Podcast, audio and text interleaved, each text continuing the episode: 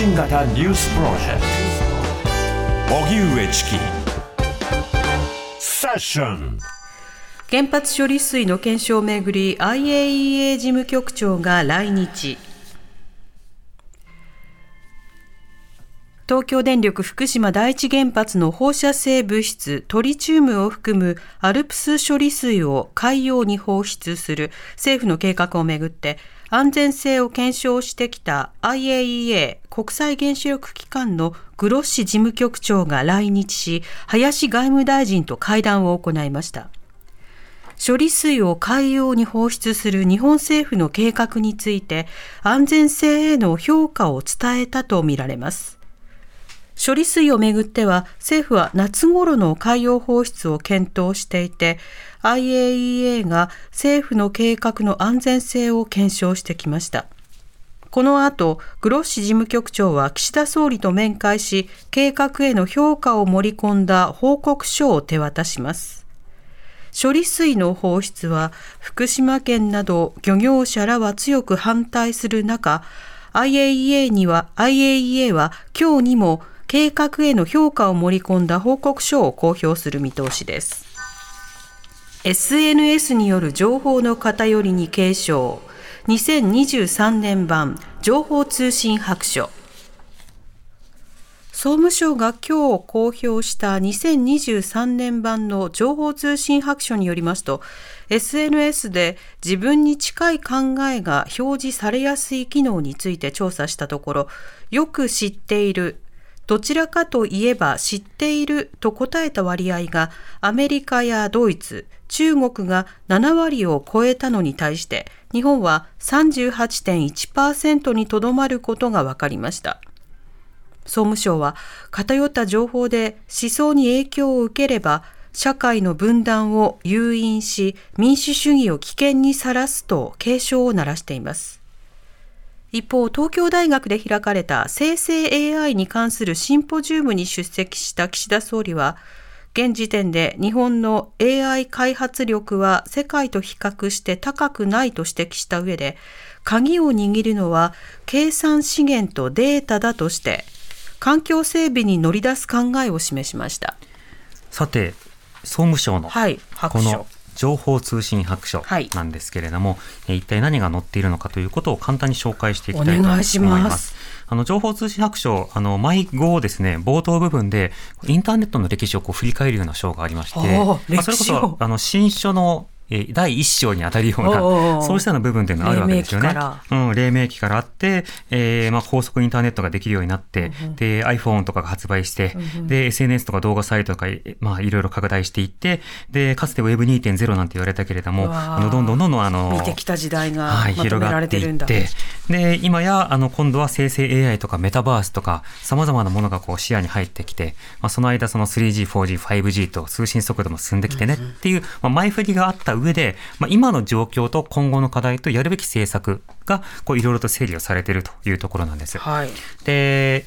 読み応えがあるのは、まあ、その歴史の部分はまあ皆さん一通りどこかで見たことはあろうと、うん、今ではねあの子供とか小さな小学校中学生とかでもそのいろいろな教科書なんかにこのインターネットの歴史なんかがそろっとこう記述されていたりするのでもう私たちあれですよ、古の証言者の一人に そうです、見てきたんだよですが、うん、あの、今回の白書に掲載されているいくつかのデータというところと、まあ、政府の方針というところを読むのが結構やりがいがあるというか、読み応えがあるかなという感じがしますね。はい。で前提としてあの先ほど原稿にもありましたが SNS に対する、まあ、リテラシーや理解度というのが日本まだまだ低いよねっていうようなことが挙げられています。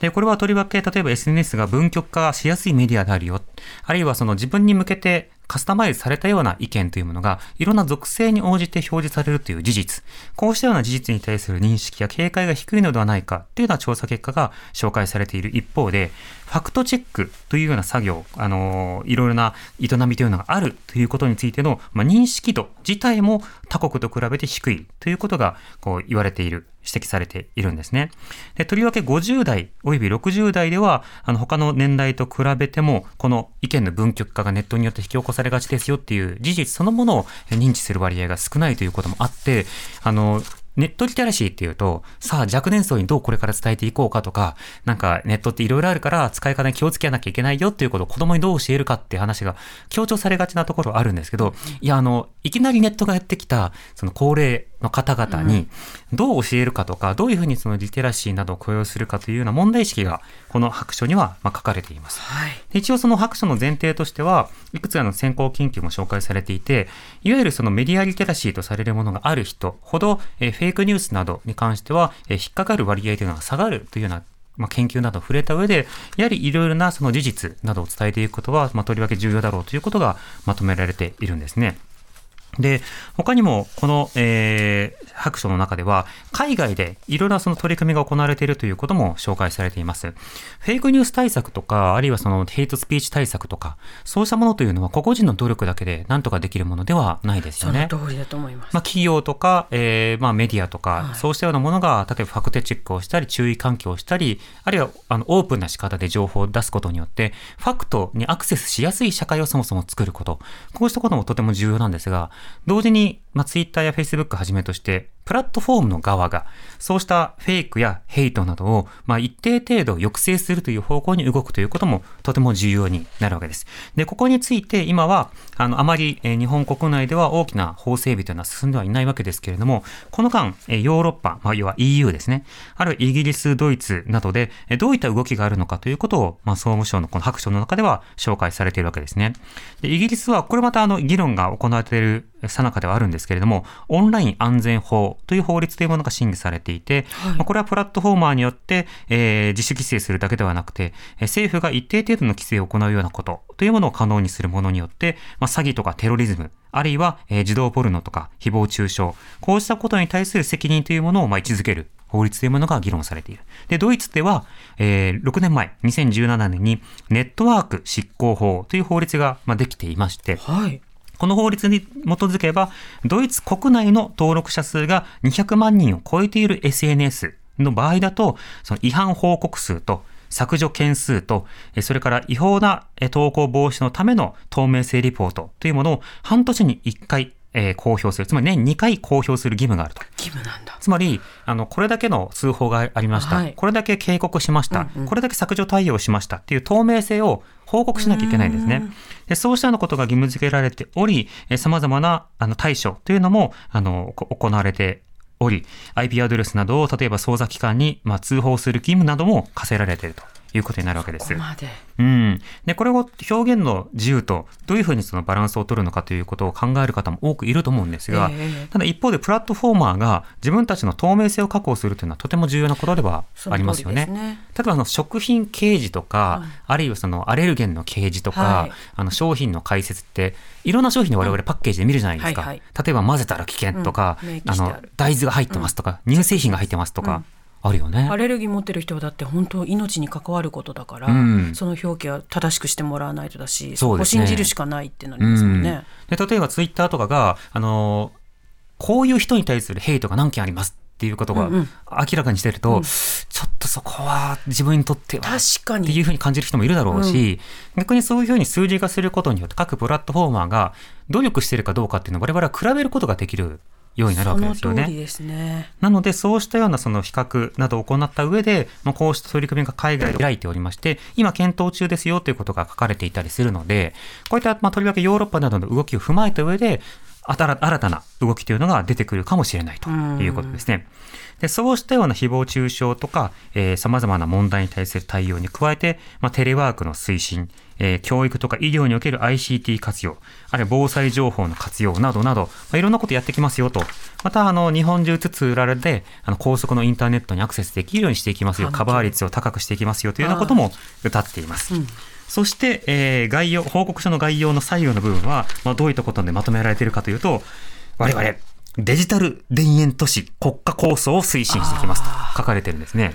高らかにおっしゃってましたね。そうですね岸田さん。で、あの、新しい資本主義、それからデジタル田園都市国家構想、うん私たちもうここ数年何度か聞かされてきたと思うんですけど、ねなんぞやっはい、デジタル田園都市構想、ナムさん、なんだかわかります？全然わかあの説明らしい説明を受けてないなっていう印象だけが出てきますけど、うん、私もね、そういえばこ分かってないなっていうことを思ったので、分かってない検索したんですよ。あはい。出てきましたか？出てきました。あ来ましたか？えじゃあどっかで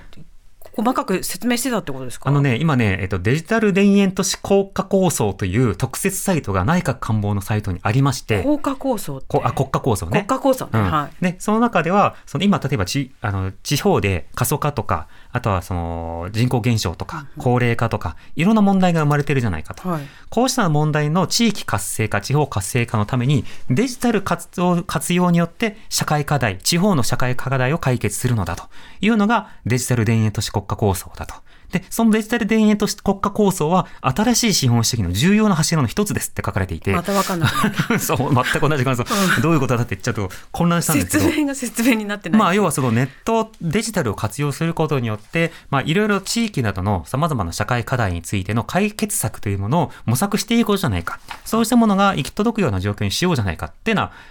模索なんですねということになってるんです模。索していくっていうことなんですねはい。で、まあ、当然ながらインターネットがね、こう普及していけば、はいあの、地方などによってもデジタル決済とか、うんうんうんあの、それから連絡手段と確か移動手段とか、いろんなものを確保しやすくはなるわけですね。うんそれは災害対策においても、教育においてうんも同じだし、情報ギャップを埋めることなどによって、一定程度、様々な問題を解決できる面もあるわけですね。なんかそういった意味では、そのデジタル田園都市国家構想というものは、まあ、要はネット普及させようぜっていうことによっていろんな問題が解決しますよっていうような、まあ、大前提の議論を、まあ、取ろうとしているところが一定程度はあるわけですね。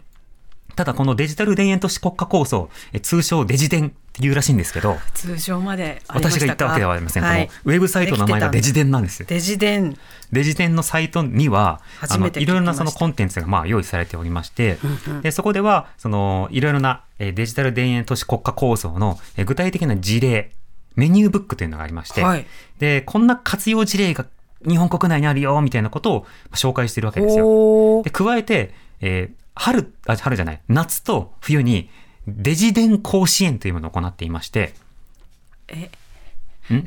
甲子園甲子園です。デジデン甲子園。えーデジタル、デジタル田園都市国家構想の実現に向けて、えー地域の社会課題解決や魅力向上、デジタル技術で実現する地方公共団体の取り組みを表彰するっていう、まあ、そうしたようなことをやっていて、あのー最近ですと、例えば北九州市とか、あの、前橋市とかが、えー優勝したり、準優勝したりしていると。いうことなんですね。で、準優勝した前橋市だと、マイナンバーカードを活用してタクシーの運賃の補助を行うことができるマイタクっていうものを導入しましたよ、とか、などなど、いろんなことを進めているんです。今、まあ、いろんなあの取り組みなど進めていきましょうということが書かれていて、この白書の認定というか前提の中でも、日本はあのデジタル行政においては世界に冠たる国なんだっていうことが、まあ、書かれてるんですね。ほで、これは日本が勝手に言ってるわけじゃなくて、一応その国際比較をした中で、えーデジタル対応の進捗度が各パラメーターごとにどうなってるのかっていうことを、あの、データを取ったええ。調査というのがあって、その中では、あの、デジタルガバメントという点においては日本はトップなんだそうです。で、そうなのかって思うんだけども、一方で、一応ネットで一定程度の申請ができ、あとその政府の会見とか、あ公表された資料とかはアクセスできっていうこともあって、デジタル化はまあ確かに進んでる面はあるなというふうには思うわけですね。まあただそもそもあの公文書を作ってないとかいろんな問題があるので、ええデジタル化以前の公文書民主主義がこう実現してないなっていう点はいろいろ突っ込みはあるんですが、まあ、そういったのことをこう、まあ、総務省としてはこの白書の中で、これを今後もやっぱりトップ取れるように頑張りますっていうふうに位置づけていたりするので、まあ、こうした事例などをこう進めてですね、あの、より例えば引っ越しとかがしやすいとか、住民票とかいろんな手続きがしやすいとか、そうしたものはなんかこう誇れるような状況にしたいということのようですね